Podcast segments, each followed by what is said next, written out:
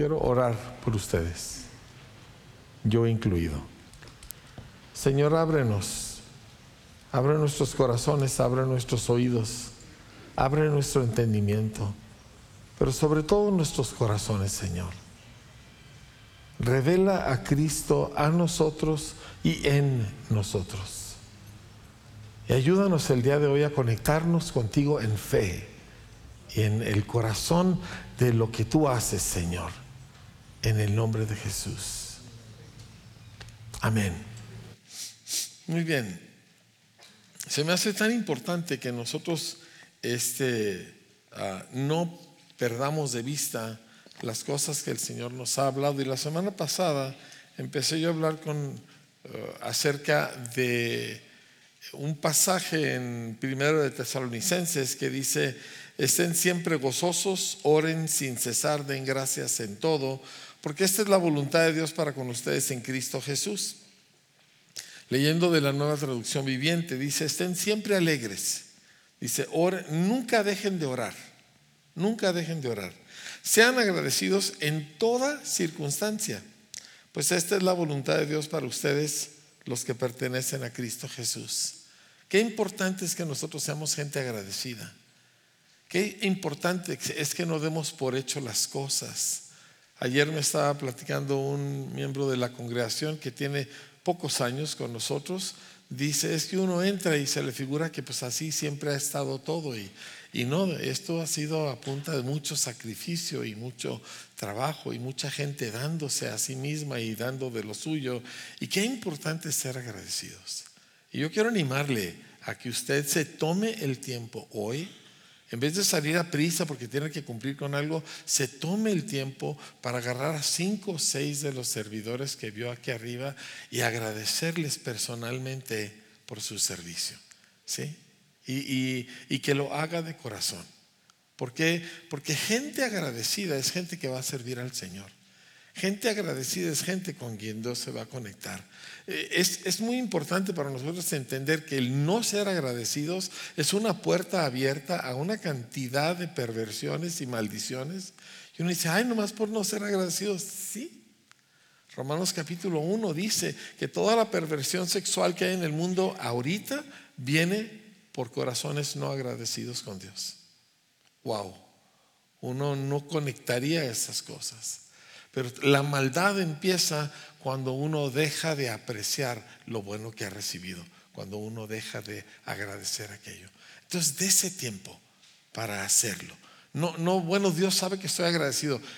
Dios siempre pide que hagamos algo, aun cuando Él sabe. Él pide que confesemos cosas.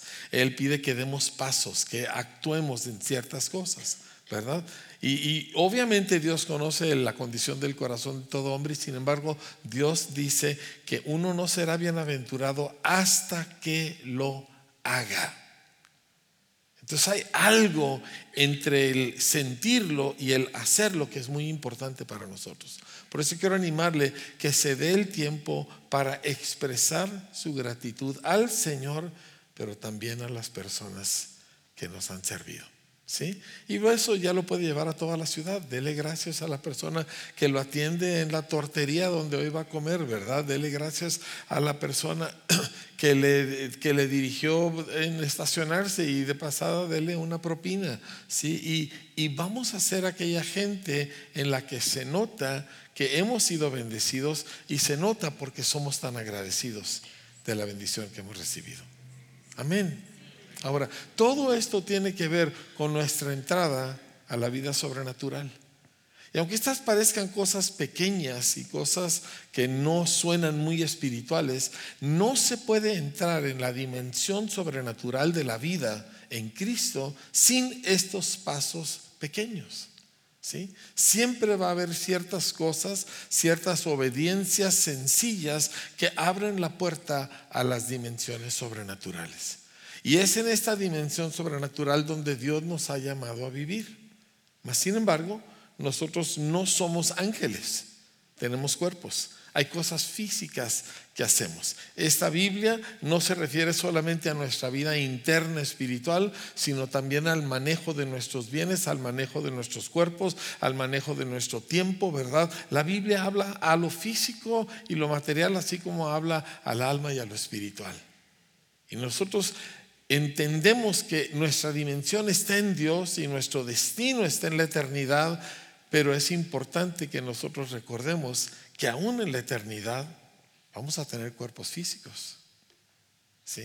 No vamos a ser ah, angelitos o bolitas de energía flotando en el cielo. Vamos a vivir en cuerpos glorificados en la tierra porque Dios hizo al hombre así para que fuera una combinación de lo invisible y de lo visible, de lo inmaterial y de lo material.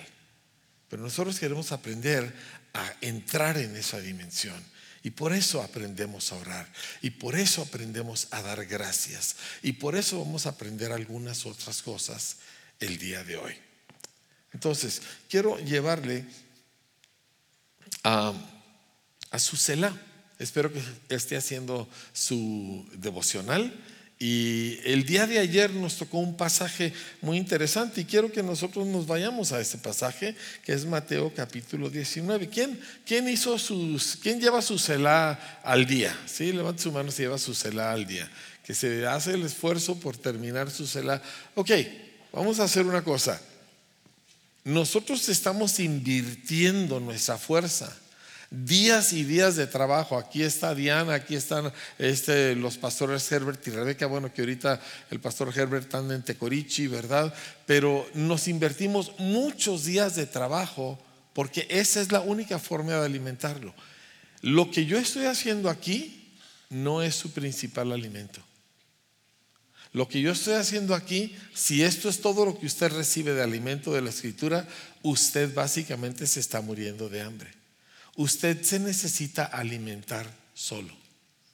Nadie es maduro, nadie está completo hasta que sabe comer por su propia cuenta, hasta que sabe agarrar la cuchara, hasta que luego sabe trabajar para ganarse su dinero y comprar su propio alimento y entonces ya decimos que esa persona ha llegado a la madurez.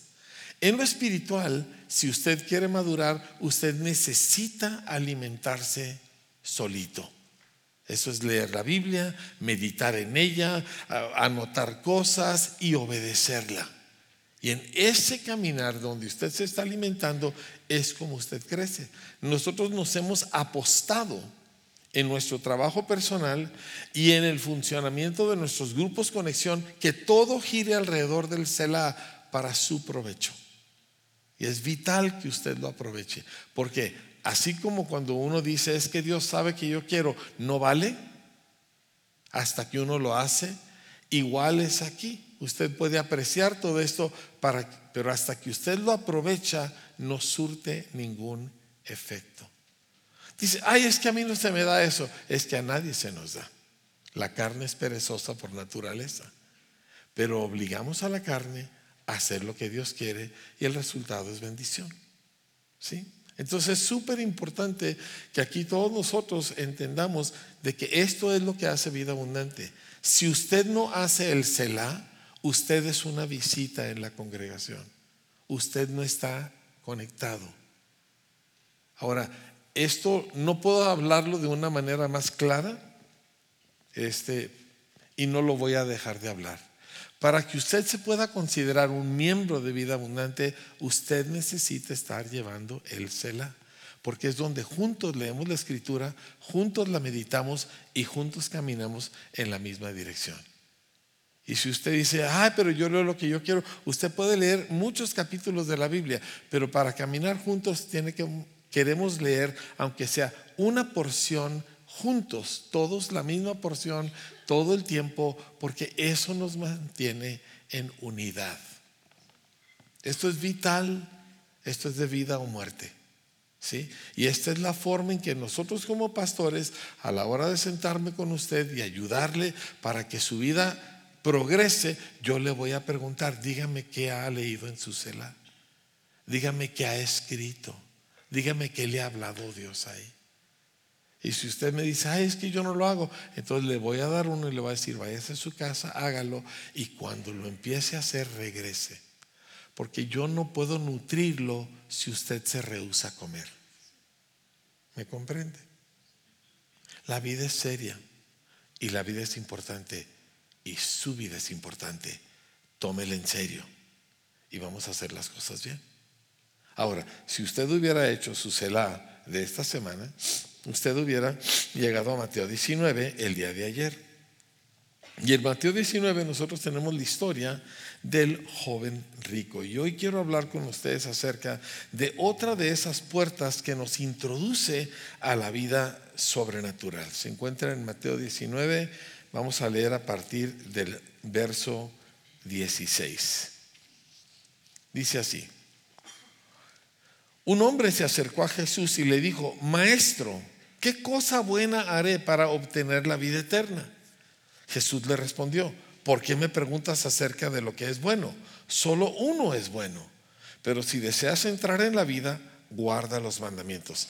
Ahora, este hombre era un hombre joven, era judío, era piadoso y era rico. ¿Sí? Dice, ahora es importante que entendamos que para el judío, y en la mente de los judíos, estas eran las tres evidencias de lo mejor, de que la persona fuera una persona moral, de que fuera una persona religiosa, o sea, cumpliendo la ley de, de, Dios, y que fuera rico, porque eso era la bendición que en el Antiguo Testamento todos esperaban que sucediera como resultado de caminar con Dios. Así que este joven tiene todas estas características. Es como Nicodemo que vino con Jesús. Era un hombre piadoso, conocedor de la Biblia y era un hombre de bienes, económicamente fuerte. Porque esto era parte de lo que el judío esperaba. Si caminas con Dios, te va bien en la vida. Y los judíos hasta el día de hoy así piensan y funcionan. Típicamente el judío trabaja, eh, gobierna bien sus asuntos y en casi todos los países del mundo el judío es una persona económicamente sólida. Ahora, este joven le pregunta a Jesús este, una pregunta interesante, porque aunque era moral y era religioso y por ende rico, sin embargo él sabía que no era espiritual. Él sabía que no estaba conectado al eterno. Ahora, como buen judío, él creía en la vida eterna, él creía en la resurrección, pero sabía que no la tenía. Y por eso viene con Jesús, que ya para esta altura de la historia todo mundo sabe que es alguien completamente fuera de serie, y viene con él y le dice, ¿qué hago para obtener la vida eterna? Y Jesús le dice, pues guarda lo que ya sabes, ¿verdad? Los mandamientos. Y el joven le pregunta, ¿cuáles? Y Jesús respondió, no matarás, no cometerás adulterio, no hurtarás, no darás falso testimonio, honra a tu padre y a tu madre y amarás a tu prójimo como a ti mismo. Estos son los mandamientos de entre los diez mandamientos que se refieren en cómo tratas a tu prójimo. Interesantemente, Jesús no mencionó ningún mandamiento respecto de Dios de amarás al Señor tu Dios, de eh, no tendrás dioses ajenos delante de mí, de que santifique el día de reposo. Ninguno de esos mencionó porque esos son los mandamientos de los diez que se refieren a cómo tratamos a Dios. Solo le mencionó en cómo trata a la gente. Porque las personas que nos sentimos morales consideramos que podemos excluir lo que la Biblia dice de cómo nosotros relacionarnos con Dios con tal de que tratemos más o menos bien a los demás. ¿Sí? ¿Ha oído usted la frase, yo no le hago mal a nadie? ¿Sí? Y, sí, no, no, no, no le preguntas a Dios qué quiere con tu vida, ¿verdad? Al que te dé el aliento todo cada minuto de tu vida, no le preguntas cuáles son sus deseos para ti, pero con tal de que no le hagas nada malo a la viejita enseguida, con eso ya te sientes que mereces la vida eterna. Pues el joven sabía que no. Él sabía que no es cierto, que, no la tenía. ¿sí? Y, el joven le dice, todo esto lo he guardado. De hecho, en, otra, en otro de los evangelios dice, todo esto lo he guardado desde mi juventud. ¿Qué me falta todavía? Si él estaba consciente, yo no tengo acceso a lo sobrenatural, yo no tengo acceso a lo eterno. ¿Por qué? Hago todo lo que el judaísmo pide, cumplo todos los reglamentos. ¿Por qué? ¿Cómo le hago para yo entrar en la dimensión del reino de Dios.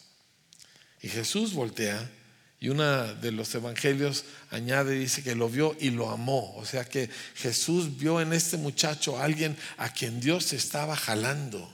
¿Sí? Y le dice, si quieres ser perfecto, ve y vende lo que posees y da a los pobres y tendrás tesoro en los cielos. Y ven y sé mi discípulo. Pero al oír el joven estas palabras se fue triste porque era dueño de muchos bienes. Wow. No puedes entrar en el reino de Dios, no puedes ser un discípulo de Jesús sin que tu economía sea profundamente afectada. Y eso pone a toda la gente tensa. Dejamos de respirar. No queremos que se toquen esos temas. Pero el hombre no le preguntó a Jesús acerca de su economía, acerca de sus dádivas acerca del manejo de sus bienes materiales. Le preguntó acerca de lo espiritual. Él quería lo eterno y Jesús le habló de su dinero. Hmm. Yo creo que el Señor hace eso con todos nosotros porque, repito, no puedes entrar en el reino de los cielos. No puedes convertirte en un discípulo de Jesús sin que esto afecte profundamente tu economía. Y aquí lo vemos en el caso de este joven rico. ¿Sí? E, el asunto es esto, mire, e, el problema, si ustedes lo ven en los versículos, si continuamos a los versículos 23 y 24, Jesús dijo entonces a sus discípulos, en verdad les digo que es difícil que un rico entre en el reino de los cielos. Otra vez les digo que es más fácil para un camello pasar por el ojo de una aguja que para un rico entrar en el reino de Dios. Los discípulos se espantaron y dijeron, entonces, ¿quién podrá ser salvo? Porque recuerde que para un judío la evidencia de que él estaba bien con Dios es que tenía dinero. Y para muchos de nosotros así lo es también. De hecho, frecuentemente nosotros oímos a cristianos decir, si alguien les da un dinero o les da una posesión material, dice, es que me bendijo con esto, ¿verdad? Y, equiparamos bendición con lo económico. Eso es sumamente común en el pueblo cristiano porque estamos pensando como se pensaba en el Antiguo Testamento. Entonces ellos dijeron, si estos como Nicodemo y como José de Arimatea y como el sumo sacerdote Anás y, ahora este joven rico, si ellos no tienen ah, el buen visto de Dios, ¿quién? Y Jesús estaba ah, revolucionando las cosas un poco, ¿verdad? ¿Sí? E, el asunto es este. El problema del dinero y la razón por la cual un rico batalla para entrar, es más, la razón por la cual se requiere un milagro para que un rico entre en el reino de los cielos.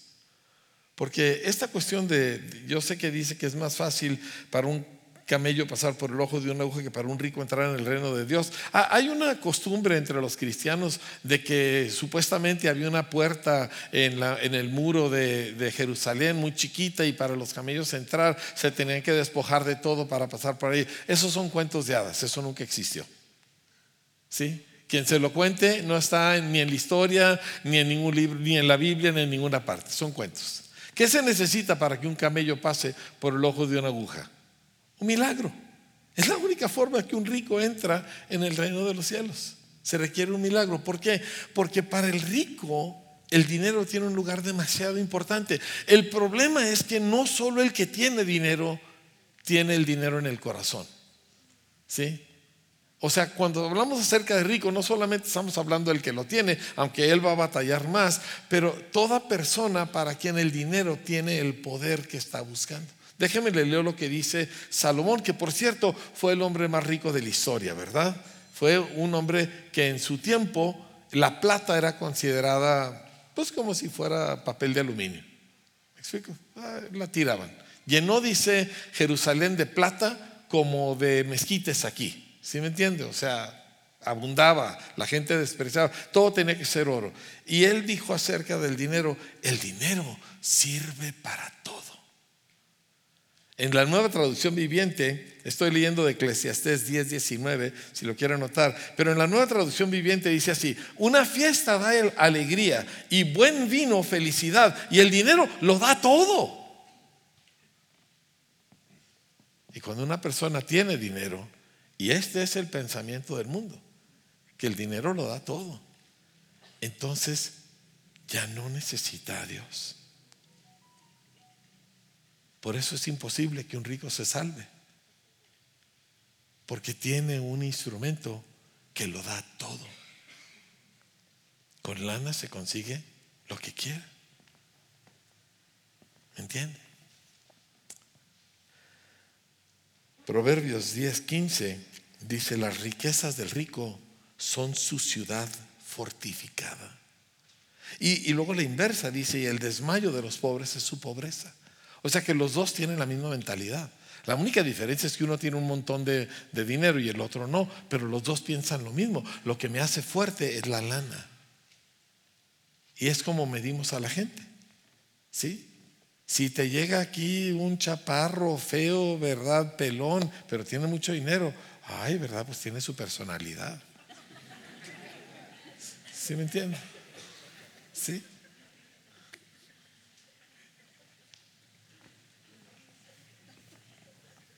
Pecadores.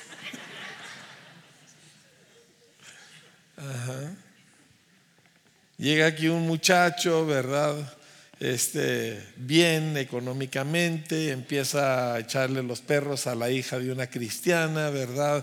Pero es un muchacho pues que va para ingeniero, quizá es doctor, ¿verdad? Y la mamá empieza a decir, bueno, Dios lo puede tocar, ¿verdad? Sí, pero si fuera un chaparro pobre diablo, ¿verdad? Ella diría, no te unas en yugo desigual con los incrédulos.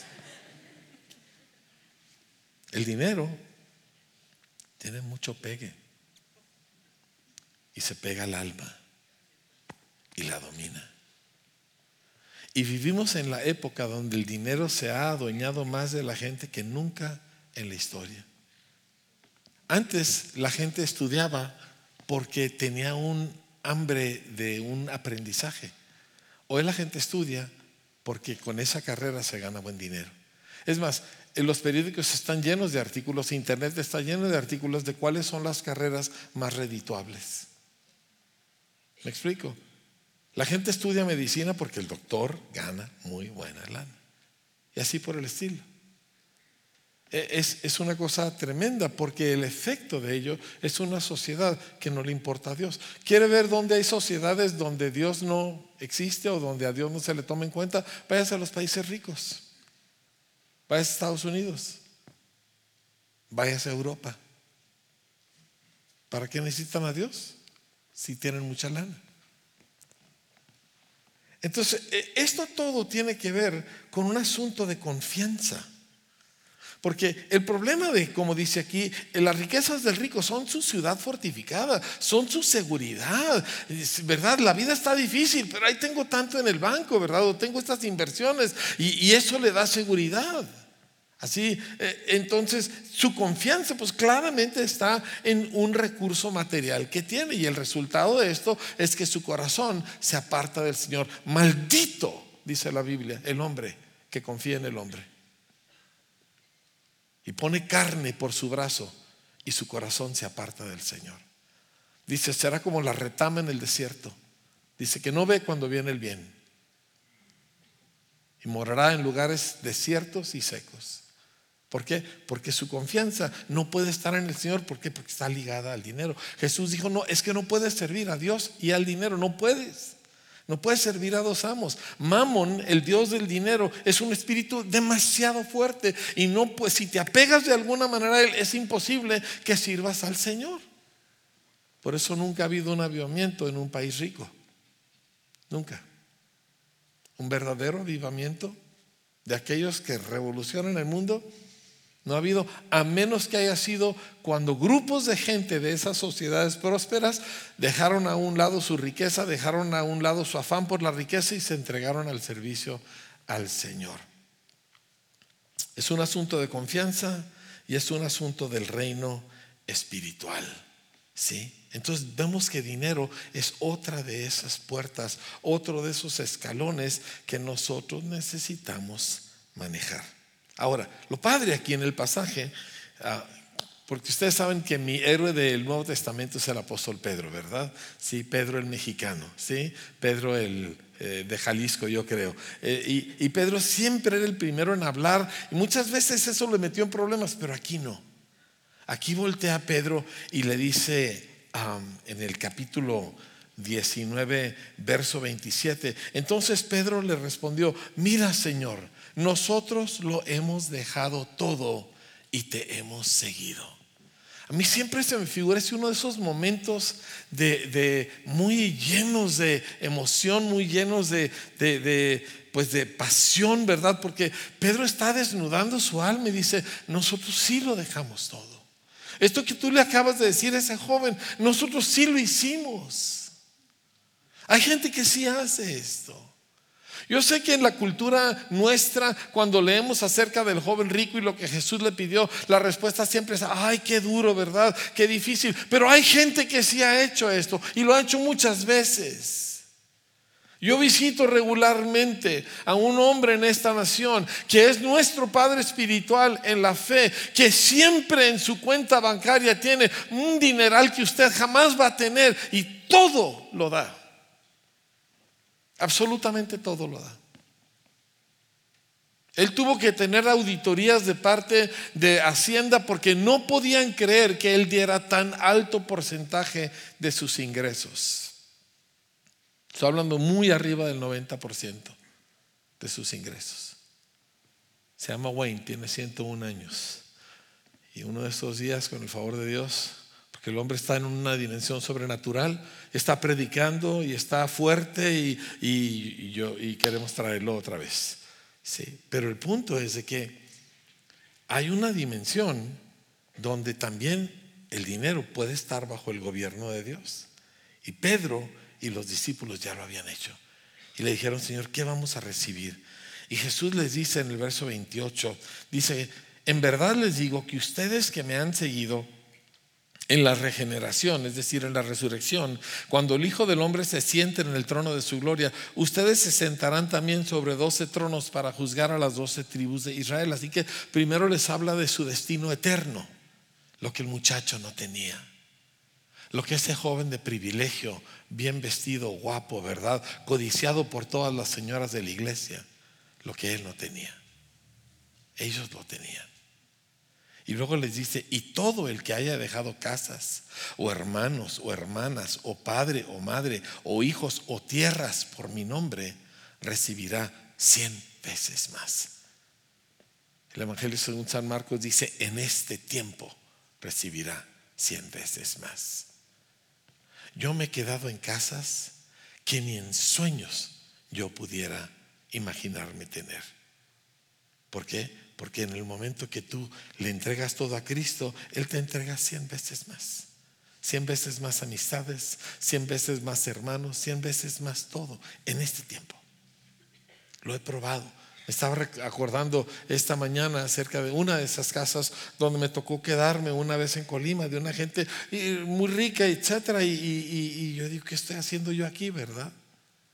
¿Por qué? Porque la provisión de Dios, la provisión sobrenatural, no se limita a la vida eterna, también es en esta vida. Todo el que haya dejado casas o hermanos o hermanas o padre o madre o hijos o tierras por mi nombre recibirá cien veces más en este tiempo y heredará la vida eterna en el tiempo venidero. Y luego dice, pero muchos primeros serán últimos y los últimos primeros. ¿A qué se está refiriendo aquí? Ellos consideraban a este joven de los primeros delante de Dios y ellos de entre los últimos. Y era al revés. Como dice la escritura, lo que el hombre tiene por lo que Dios tiene por aberración, muchos hombres lo tienen por sublime, ¿sí? Tenemos tan volteado al revés. Vemos a alguien con dinero y ya lo consideramos alguien importante, pero Jesús dijo, "No, así no es. Para nada. Esa persona es presa. Ustedes son libres y van a tener un destino eterno y aparte todo lo que necesiten en esta vida." Wow. Mire, ah, mi esposa y yo somos testigos de esto. Yo, yo tengo yo, yo vengo de estirpe un poquito frugal, por no decir tacaño, ¿verdad? Sí. Este, así más o menos es un poquito de la cultura de ciertos miembros de, mi, de, mi, de mis antepasados. Pero Dios me casa con la hija de Beto Carrillo, que de por sí mi suegro era impresionantemente generoso, y Tita lo deja en el polvo, ¿verdad? Entonces ella siempre está dando y no me ha regalado a mí porque creo que es ilegal, ¿verdad? Pero, pero todo regala y todo da y todo el tiempo lo está haciendo. Y, y eso hizo un, un shift, un cambio en nuestro destino. ¿Sí?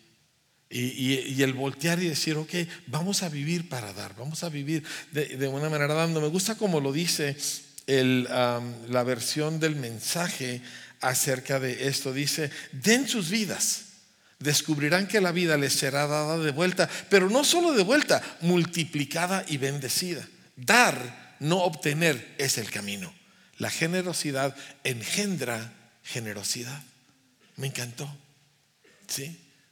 O sea, den y siempre se les dará, pero se les va a dar medida buena, apretada, remecida y rebosando. Dice, esto es lo que darán los hombres en su regazo, porque con la misma medida con la que tú mides, con esto te será medido a ti. Así que si tú eres de los que miden así con cucharita, ¿me entiendes? Pues cuando Dios te quiera dar de sus almacenes celestiales, te va a dar con la cucharita. En cambio, si tú das con una pala, ¿verdad? Entonces cuando le toca a Dios darte a ti, Él saca la misma pala que tú usas y con esa te da. Hay muchas personas que están viviendo a cuentagotas porque le damos a Dios a cuentagotas y le damos a los demás a cuentagotas. Y Dios quiere hacernos libres. Él quiere darnos nuestro destino eterno, o sea, nuestra entrada a lo sobrenatural y quiere darnos también cien veces más en esta vida. Mire, se lo repito, como lo he dicho antes. Cuando yo llegué a Parral, mi tía Berta Casas, mi tía Berta Vaca de Casas, que ella estaba casada con un señor protestante, que no era muy buen cristiano, pero en fin, ¿verdad? Y, este, y ella ah, iba a una iglesita donde el pastor básicamente lo mataban de hambre. Y cuando se dio cuenta que yo venía para ser pastor, ella se lloraba por mí porque yo era su sobrino favorito. Y me iba a morir yo de hambre, ¿verdad? Y no me he muerto de hambre. He rentado el Palacio de los Deportes dos veces. He rentado la arena de la Ciudad de México dos veces. Le hemos echado el ojo, todavía no lo hacemos, al Estadio Azteca. ¿Por qué podemos pensar así? Porque no hay límites porque son 100 veces más. No estoy diciendo que se tiene que hacer o que no se tiene que hacer. Lo que le estoy diciendo es que dentro de la respuesta de Dios, al que deja todo para seguirlo a Él, hay una cosa sin límites en lo sobrenatural, en lo espiritual y también en lo natural. Todo el tiempo. Y Dios lo quiere usted ahí adentro. No lo quiere afuera, no lo quiere batallando. Mire, yo platico con pastores cada rato y yo veo los pastores jóvenes de hoy, son buena gente, pero no tienen mucha fe. No, es lo fuerte su fe, la mera neta. Y ahí están, ¿verdad? Con sus siete chicharitos que tienen y los que acomodan así. A ver si así, no, entonces los acomodan así. Le digo, tú no necesitas reacomodar tus siete chicharitos, tú necesitas que ellos se planten y broten y te den 700 chicharos. Así no la vas a armar. Necesitas un salto de fe a lo imposible. La única manera que el reino de Dios avance. Dios nos quiere a todos allá adentro. Dios no nos quiere pescando y tratando y viviendo siempre con esas limitaciones. Dios nos quiere en su reino. Déjeme le digo cómo se practica esto. ¿Quieres saber? Tengo 11 minutos aquí en el reloj, así que quiero hablar acerca de cómo esto aterriza, si me lo permite. ¿Sí? Ok, pero vamos a hablar en plata. Bueno, no, plata es despreciable, ¿verdad? Oro. Vamos a hablar, vamos a hablar de, de veras. ¿sí? Si usted tomó un nuevo comienzo, esto fue parte de lo que usted se le enseñó. Parte de la vida son dádivas, parte esencial de la vida, porque vivimos para dar, ¿sí? No para obtener. Y hay tres formas básicas de dar en la Biblia. Diezmos, ofrendas y limosnas. Y voy a explicarlas rápidamente, al revés. Limosnas son dádivas a los pobres. Usted anda en la calle, alguien se le acerca, como anoche se me acercó un hondureño, güero, barbudo, yo dije, ¿y este como es hondureño, verdad? Y pues yo no traía mucho cambio, pero el que pude lo junté y le di y me bendijo. Yo soy una de las personas más benditas porque yo siempre les doy a todos los limoneros y siempre me bendicen. Siempre, Dios le bendiga, ¿verdad? No saben que soy pastor. Bueno, sí, sí, sí me bendicen también por ser pastor, porque antenoche veníamos llegando de, de, Juárez a Chihuahua y yo venía muy rápido y me paró una patrulla y me preguntó el hombre, ¿y usted parece maestro? Y me sonreí, ¿verdad? Digo, algo hay de eso, ¿verdad? Este, le dije, soy pastor y tenemos un par de escuelas. Ah, ¿quién sabe qué? Y no me multó.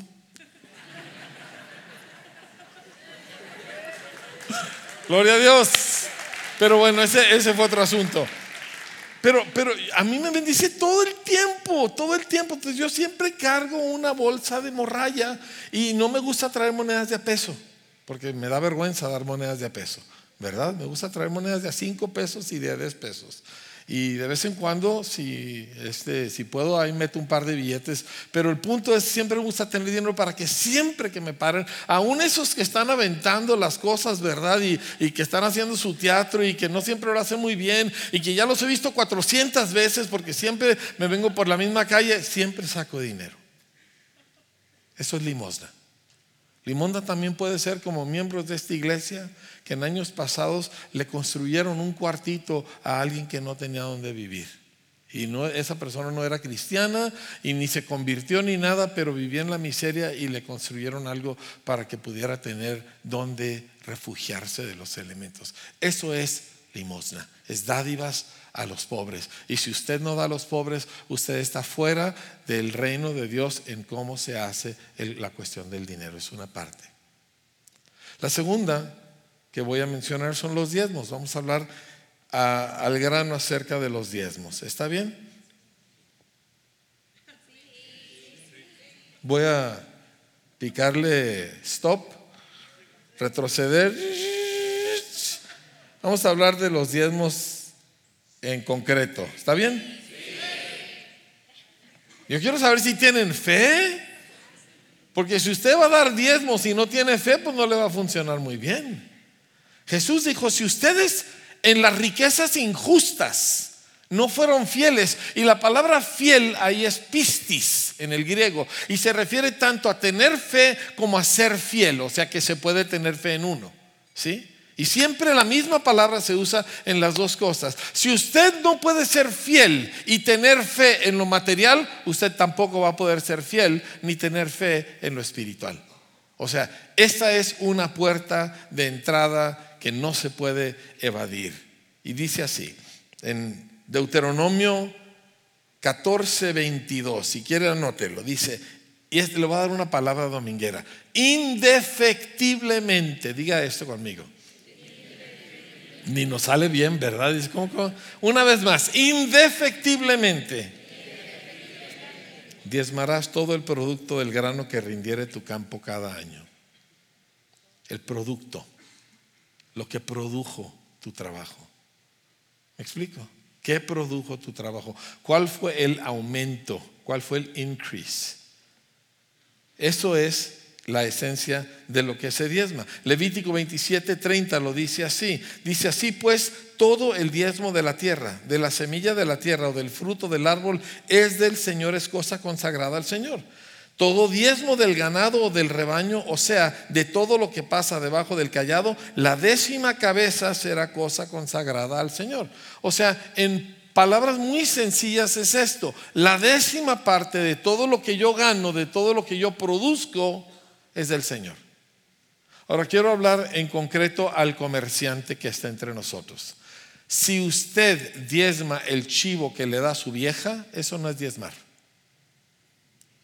¿Sí? Porque hay muchos comerciantes que, bueno, sacan sus dos, tres mil pesos a la semana para darle a su señora para el mandado y para eso, y de ahí quieren que diezme. Eso no es diezmo. Dice, se diezma el producto de su granero, el producto de su tierra, el producto de su negocio. Entonces usted necesita llevar cuentas. Yo lo hago. Yo tengo negocios y llevamos cuenta. Y yo tengo fechas porque nuestro negocio es cíclico. Entonces cada X parte del año nos sentamos, hacemos números, ¿verdad? Y esto es lo que nosotros vendimos y esto es lo que fue nuestro costo y esto es nuestro producto. Sí, pero tuvimos estos gastos. Este no lo incluyas, ese no lo incluyas, ese no lo incluyas. Compramos esta máquina, compramos aquella. Todo eso fue para beneficio nuestro. Eso es parte de la ganancia de nuestra empresa. Y se diezma. Siempre. Aprendí a hacer esto hace cuarenta y tantos años. Luego Dios me casó con alguien que no me iba a dejar no diezmar, ¿verdad? Sí, así era mi mamá, por cierto. Mi mamá traía a mi papá cortito para que diezmara. Siempre lo trajo cortito. De hecho, que él no diezmara a mi mamá, pero le entraba un coraje bárbaro, porque ella eso no se tocaba. Pero aprende a hacerlo. Entonces tú tienes una empresa, tú llevas tus números. Para eso hay computadoras el día de hoy. Y te saca tu reporte. Esta fue tu venta y esta fue tu utilidad bruta. Vámonos a diezmar. Hay gente que dice, ay, no, me da mucha flojera, yo diezmo la venta entera. Bueno, si usted tiene tanta fe, adelante. Y no he visto ni uno que haga eso que le vaya mal, por cierto, ¿eh? pero yo, yo no digo que así tiene que ser, porque la Biblia dice, se diezma el producto, o sea, el aumento, la ganancia de cualquier negocio. ¿Sí? Nosotros lo hacemos como iglesia. Como iglesia nosotros sí tenemos O sea, del total de lo que entra, el total se diezma. Y, pero yo lo hago como negocio. Y yo me siento con mi contador y con mi administrador y yo así, vamos a ver. Y pues esta fue la venta, perfecto. Y entonces, bueno, pero aquí, pero aquí, sí, le dije, pero eso fue porque nosotros utilizamos para nuestro beneficio, porque compramos este equipo e incluyelo dentro de la ganancia. Y luego ya cuando calculamos bien la ganancia, damos nuestro diezmo. Dice, y si das de más, siempre prefiero dar de más que dar de menos. Siempre. Si nos tenemos que equivocar, nos equivocamos hacia Dios, no hacia lo tacaño. ¿Me explico? El resultado de esto es que se abren las ventanas de los cielos. Que no estamos hablando acerca de la entrada a lo sobrenatural. Y lo sobrenatural afecta a todo. Yo he visto multiplicación de dinero y de alimentos un montón de veces. Yo no sé cómo le hace Tita, los números nunca le cuadran. ¿sí? Ahorita ustedes saben que está de administrador con nosotros este Alfredo. ¿Dónde estás, Alfredo? Sí, allá está Alfredo. Alfredo vive confundido. Sí, usted lo va a ver en la calle caminando así, ¿me entiende? Así, temblando, porque eh, la pastora viene y le hace números y él no entiende, porque como dos más dos son 17.5, ¿verdad? Pero así sucede, ¿sí o no? Siempre, no, no sabemos cómo le hacemos. Yo por eso dicen, eh, yo digo, traten bien a la pastora, ella es el dinero, ¿verdad? Ella es la que maneja el dinero aquí, pórtese bien. Pórtese bien. cuando ella se para aquí adelante, sonríale, porque ella ve todos los rostros. Y ella es el dinero. Pero el punto es de que lo sobrenatural afecta a todo. Pero lo más importante es que te abre a dimensiones donde el mundo no conoce. Mira, que Dios te multiplique el dinero. Gloria a Dios, qué padre. Pero no es a lo que le tiramos. Le tiramos a cosas mucho más altas. Le tiramos a cuando Dios revela algo imposible, cuando Dios manifiesta su poder en maneras que, que, no se pueden explicar. Eso es a lo que le estamos tirando. Y esta es una de las puertas. Ahora, ¿podemos hablar en plata? ¿Sin rodeos? Sin tapujos, como que aquí no hay un montón de señoritas, sino gente que tiene pantalones, que puede oírlo directo. Cada vez me dicen, sí. ¿Sí o no? Nosotros hicimos promesas de fe. Sí. 42% de quienes hicieron promesas de fe las han pagado. Hay un 58% de personas aquí entre nosotros que le dieron tercer, cuarta o quinta prioridad a su promesa de fe. Eso, híjole, estás haciendo las cosas exactamente al revés. Dices que no me alcanza. Claro que no. Tienes, cuando tienes tres pantallas planas y, y, comes, ¿verdad?, este, en la calle todos los días, a nadie le alcanza así. Ustedes oyeron a Ernesto y a Gaby. Para ponerse en orden tuvieron que comer burritos. Digo, y se ven fresones, ¿verdad? Sí, pero tuvieron que comer burritos. Diga conmigo burritos. Todo es cuestión si uno va a tomar esto en serio o uno va a seguir diciendo, es que en el fondo Dios sabe que si quiero. Dios no bendice hasta que lo haces. No cuando lo sientes, cuando lo haces. ¿Sí? Así que de 239 promesas que se hicieron, solo se han pagado 100. Eso no habla bien de nosotros, especialmente cuando tomas en cuenta las palabras, otra vez, del hombre más rico de la historia, el rey Salomón. Te las voy a leer. Sí, están en Eclesiastés, en el capítulo 5. Es un pasaje un poquito largo, ya me pasé de mi tiempo, pero no pasa nada. Eclesiastés 5, versículo 1. Guarda tus pasos cuando vas a la casa de Dios y acércate a escuchar en vez de, de ofrecer el sacrificio de los necios porque estos no saben que hacen el mal. Y luego lo dice en específico. No te desprice en hablar, ni se apresure tu corazón a proferir palabra delante de Dios. Porque Dios está en el cielo y tú en la tierra, por tanto sean pocas tus palabras. Porque de los sueños, los sueños vienen de la mucha tarea y la voz del necio de las muchas palabras. Cuando haces un voto a Dios, no tardes en cumplirlo, porque Él no se deleita en los insensatos. El voto que haces, cúmplelo. Es mejor que no hagas votos a que hagas votos y no los cumplas. No permitas que tu boca te haga pecar y no digas delante del mensajero de Dios que fue un error. ¿Por qué ha de enojarse Dios a causa de tu voz y destruir la obra de tus manos? Ay, dice, eso no puede estar en la Biblia. Lo estoy leyendo de la Biblia. Porque en los muchos sueños y en las muchas palabras hay vanidades. Tú, sin embargo, teme a Dios. Hiciste un voto, págalo.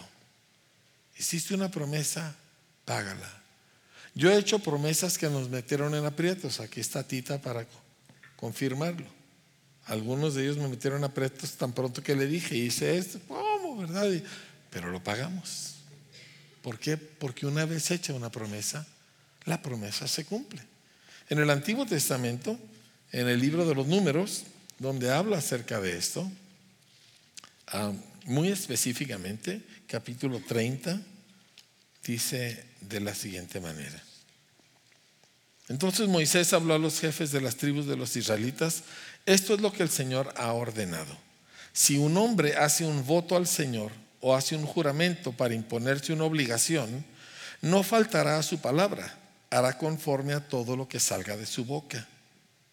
Asimismo, si una mujer hace un voto al Señor y se impone una obligación en su juventud estando en casa de su padre, y su padre escucha su voto y la obligación que se ha impuesto y su padre no le dice nada, entonces todos los votos de ella serán firmes y toda obligación que se ha impuesto será firme.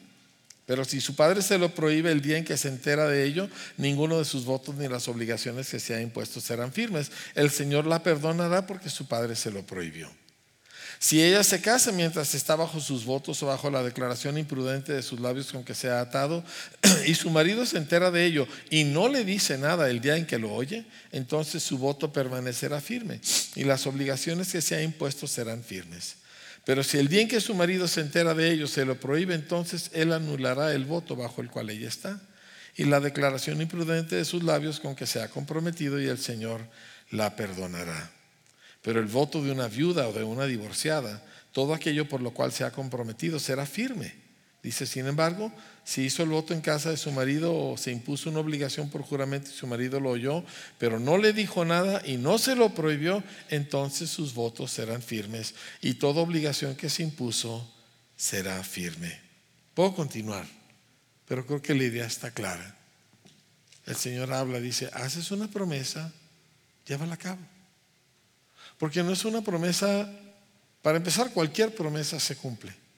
Pero cuando le haces una promesa al Señor, no juegues.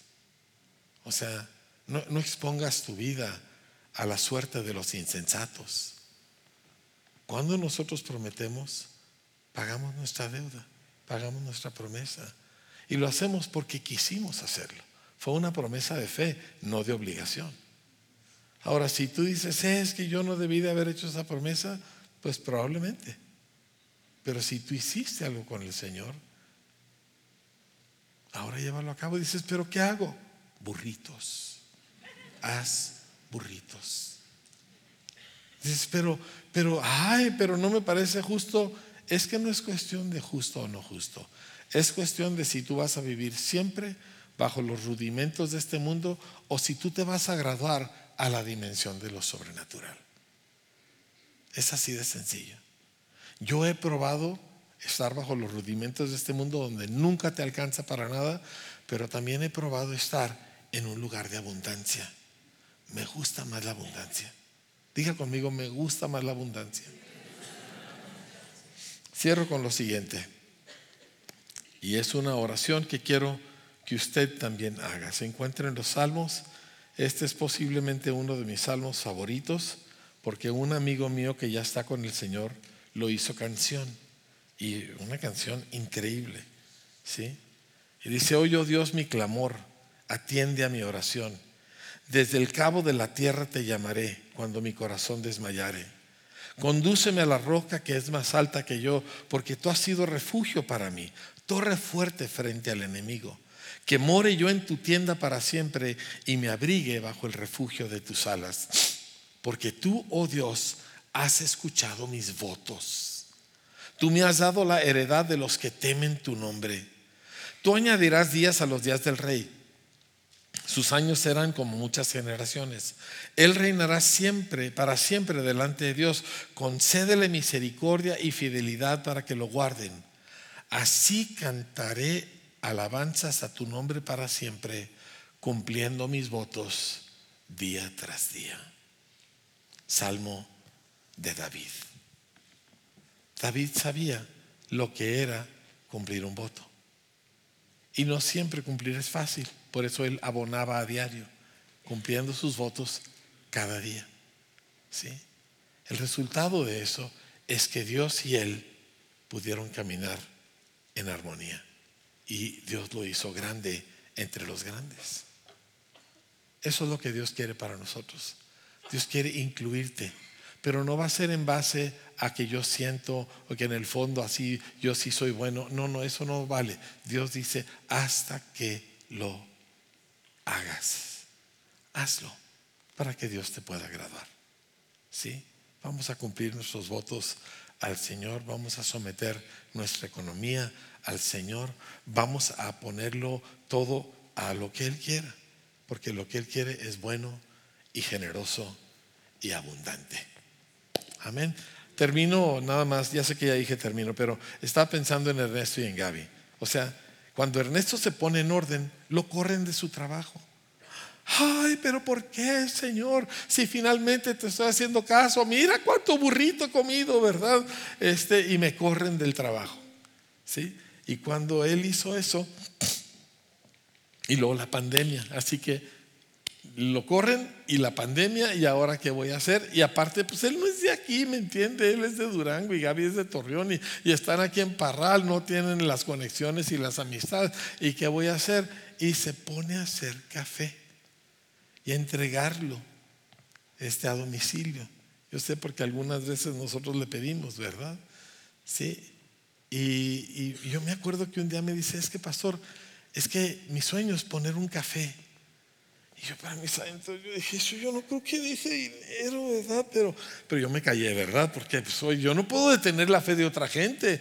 Y no, pastor, y queremos hacer un café para que el pueblo de Dios pueda tener un lugar sano y bonito donde juntarse y tomar un café y que no esté lleno de toda clase de cosas malas y etcétera, etcétera. Y yo, yo he tenido cafés. Nosotros tuvimos el New Song Café y tuvimos el, eh, ¿cómo se llamaba el otro? El Caleos, ¿verdad? Y, fueron un barril sin fondo de, meterles dinero, ¿verdad? Yo pensé para mis santos, ay Dios mío, mi vida, pero no le puedo decir nada, pues no le, por pura vergüenza no le aconsejé lo contrario y les está yendo requete bien.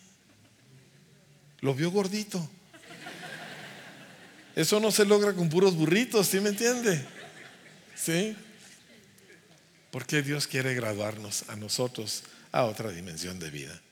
Padre, no, no queremos nosotros estar aquí de incrédulos ni de pichicatos contigo. Perdónanos por meternos en el rollo de este mundo donde nuestra seguridad está en el dinero porque con el dinero todo se puede. No es cierto, Señor. Las cosas que de veras importan no se pueden conseguir con dinero. Este joven rico lo sabía. Nada más que no se pudo desprender. Yo sé que hay muchos aquí que necesitan ese milagro para que el camello pase por el ojo de una aguja para que ellos puedan entrar en el reino. No, no lo pueden hacer con su propia fuerza, pero tú estás aquí para librarnos, Señor. Y, yo sé, Padre, en un pueblo de comerciantes y, un trasfondo minero, Señor, el, el, amor al dinero es fuerte en nuestro entorno. Pero tú eres más fuerte. Tú eres más poderoso, Señor. Señor, hoy quiero pedirte que tu Espíritu Santo venga y rompa las cadenas de toda dependencia del dinero, de toda inseguridad del dinero, de todo el desánimo que el pobre tiene porque no tiene dinero y de toda la seguridad que el rico tiene porque sí tiene dinero. Y que nuestro enfoque se vaya a otro lugar. Ese lugar es seguirte. Y siguiéndote a ti, lo, de repente todo entra en otra dimensión. Lo espiritual y lo natural.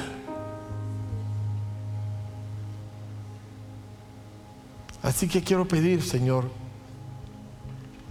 que tu Espíritu Santo este día rompa cadenas de preocupación, de medir siempre el dinero, de medir siempre, fulano tiene tanto y mengano tiene tanto y yo no. De siempre estar mirando el coche y la casa y la ropa de alguien más que yo no tengo. O de siempre estar cuidando que no me vaya a faltar, aunque ya tengo. Si tú quieres que el Señor te haga libre, porque Él te quiere como discípulo y Él te quiere en su reino y Él te quiere en lo sobrenatural, necesitas ser honesto con Él y decirle yo, Señor, libérame a mí, Señor. Yo estoy atado al dinero, no por lo que siento, los hechos, los hechos son los que hablan, Señor. Líbrame Jesús. Hazme libre del azote de este mundo, Señor, que tiene más dinero de lo que jamás ha tenido el planeta Tierra y la gente vive miserable. En el nombre de Jesús.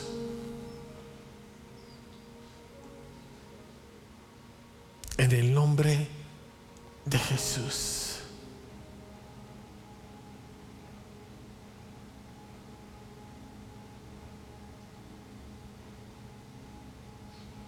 En el nombre de Jesús.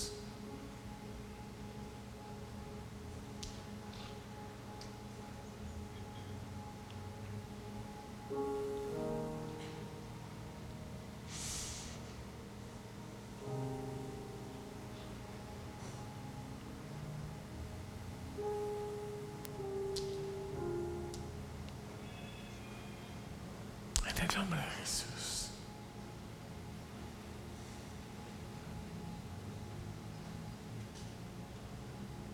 si tú te das cuenta que el asunto del dinero a ti te afecta, ya sea porque tienes miedo de quedarte sin dinero, ya sea porque lloras tu falta de dinero, ya sea porque no puedes, no puedes, no puedes diezmar, no puedes. Estás atado. Dios quiere hacerte libre. Clama al Señor, ahí en tu lugar. Levanta tu corazón al Señor. Dile, Jesús, tú eres el redentor. Tú me puedes redimir. Tú me puedes hacer libre. Yo no tengo que vivir así para siempre.